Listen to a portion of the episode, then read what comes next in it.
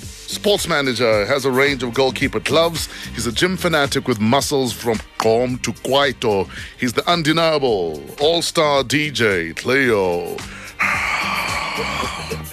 and the crowd goes mad. Theophilus Clow.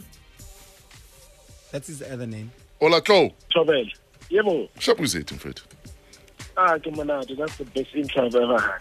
My man, uh, we do intros like that so that you must. If you feel our intro is too big, then you need to reassess your life and rise to the uh, to the intro. Basically, uh, that's why we do I that. feel, I feel like I'm in the Zalama Panchula video. Well, well, no, my boy.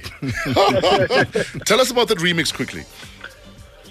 Um, it's introducing the brand new hip hop artist. Um, I've, I've been on a hip hop search or on, an, on a search for a hip hop artist for Yes. the last two years or so. And Phantom Steez is the one, man. Um, yeah, so we've got new music coming out in, in about two weeks' time. Mm. So it was also just to prolong the lifespan of the song, you know, because, you know, nowadays the song's lifespan is about anything from two weeks to two months Sure. you know. So I also delayed the video so that when I drop it, which is this week or last week, exactly four months later, you know. So that'll uh, prolong the lifespan of the song, and the hip hop remix will also prolong the lifespan of the song. Tell us about Phantom Steez. Where's he from? uh, young boy from Tembisa. Um, he's a dancer, and he's been everywhere, man. Um, he's, he's, he's choreographed for Casper. He's choreographed for so many people. He's opened. Um, him and his crew have, have opened for Kendrick Lamar, for so many international acts. So he's not new to the stage. He's not new to the to, to seeing a big audience. He's, you know, he at some point he was like the uh, number eight or the eighth best dancer in the world. Like uh, Yo. seven, eight years ago. You Sure. know? So yeah, man, he's he's just he's just phenomenal, and I just see him as the the next best hip hop act. You know, and yeah, man, he's just people must just remember the name Phantom Steve. In fact. um I'll be with him at the at, at, at the July over the weekend next week. So yeah, man, we'll be introducing him proper. Sure. Now, Yeah. um, after the, the summers, you posted how you can relate to Mampincha's frustration. Can you elaborate just quickly before we, we talk about what you're packing? Um, yeah, I remember. I think um, I only started winning summers like because growing up, I looked up to so many people. You know, especially TKZ. I remember at some point they won like four summers. So when came my time to release albums, you know, I got nominated on my first album, and I thought I was gonna win. Um, Level Matos, I won. Um, I got nominated on my second album. I think DJ Bongs won. I got nominated on my third album. By then, um, I'd given up, you know. So I left. I remember I, re- I, I got a gig in France, Yeah, and that's actually where I met Winnie Kumar sure. you know. So I won while I was away, Mm. you know. But little did I know that um, I was gonna win 13 farmers in five years Yo, from that year onwards, sure. you know. So I can relate to the to the pressures of not winning. I mean, I think the following year, um, uh, uh, I think I'd been nominated for Song of the Year three times in a row, you know. And usually when you, it was a culture that when you do the closing performance at the Summers, you're the one that that's gonna win Song of the Year, Sure. you know.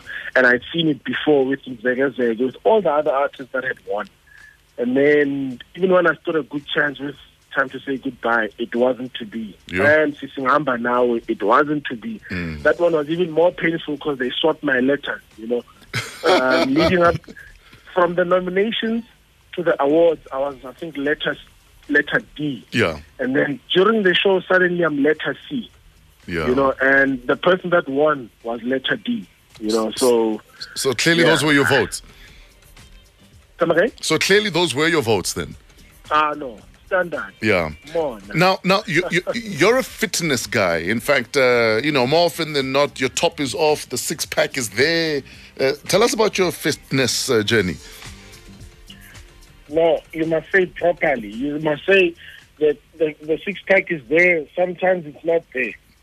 Uh, my man, if your top is off, it's because it's there. That's all. Eh? yeah, when the top is on, it's not there. Yeah. Why are you guys Yeah, talking about because- tops off and on? Guys, stop it. Uh, Yeah, it's- Askies. it's a cooler box for me. So sometimes maybe keep, but yeah, you know, most. So tell us about the Uh, journey. foot- yeah, um, I've been in the gym now for about 10 years, you know. Um, in fact, uh, I don't think Sonid would know this, but, you know, a lot of people inspired me uh, to actually start gymming. I remember one of them was Mendoza, um, I worked, the late Mendoza. Um, I, I worked with him in 2004, you know, and we were in studio for about three days. And I realized, yo, hey, you know, he looks good. Yeah. You know? And then I was just this crony kid. And then we did a tour, I think in 2005 or 6, uh, where it was myself, Briggs, Sonezi, and Malaika, Yeah. and Brown Dash. And um, there was one in the Val and one in East London where, where uh, we were changing, and Sonezi was just there showing off his muscles. Sure. You know? Yeah. That chest, and that What? chiseled chest. That, that chest in the first part, Sure. it's like wrong combination. I was like, ah, bad. I can also do this. Now, how difficult is it to stay disciplined in the gym and in the kitchen? Look, it's very, very difficult. Yeah. Because the nicest food is the worst food. Yeah. It's the food that will destroy your body. Sure. You know, so, I mean, I eat, uh, like, right now my windows are open in the bedroom because, yeah, you know, the combination of food I eat and the, num- the amount of protein I take in, you know. Kim Suzo first. Yeah, Kim Suzo first. Switzerlandropist. You are a Switzerlandropist. And that's the problem with especially protein shakes. Yo. you know, protein shake, raw eggs, baked beans, Yeah. you know, tuna, you know, all that. But uh, yeah, you have to be very disciplined, man. I mean, Yeah. I'm, I'm very, very disciplined. Sure. Extremely so. My Yeah. man, what is next for DJ Cleo? What are you working on right now? Uh, my follow up single for December, and a lot of people obviously were asking me, why can't you get your music on iTunes? So I'm I'm just in a bit of a legal tussle, you know, to sort out one or two contracts so that my music can get back on on the um, on, on on on iTunes.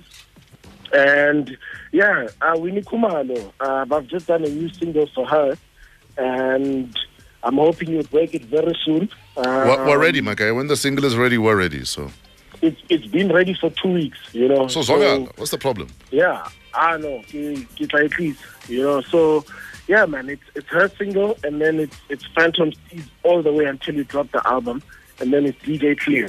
But oh, and people, also the, the, the, the video for Ama Slate for Uprix. Yeah. You know, so it's just music, music, and more music. people can download your music though from your website. What's your website? Uh, for free, by the way. Yes. So my website is djcleo.co.za. Great stuff, Cleo. I'm, Just go to djcleo.co.za and Yeah. it's there for free. I'm proud of what you've done so far. You're a hard worker and you're relentless in uh, pushing for what you want. So big up, my guy. Thank you so much, man.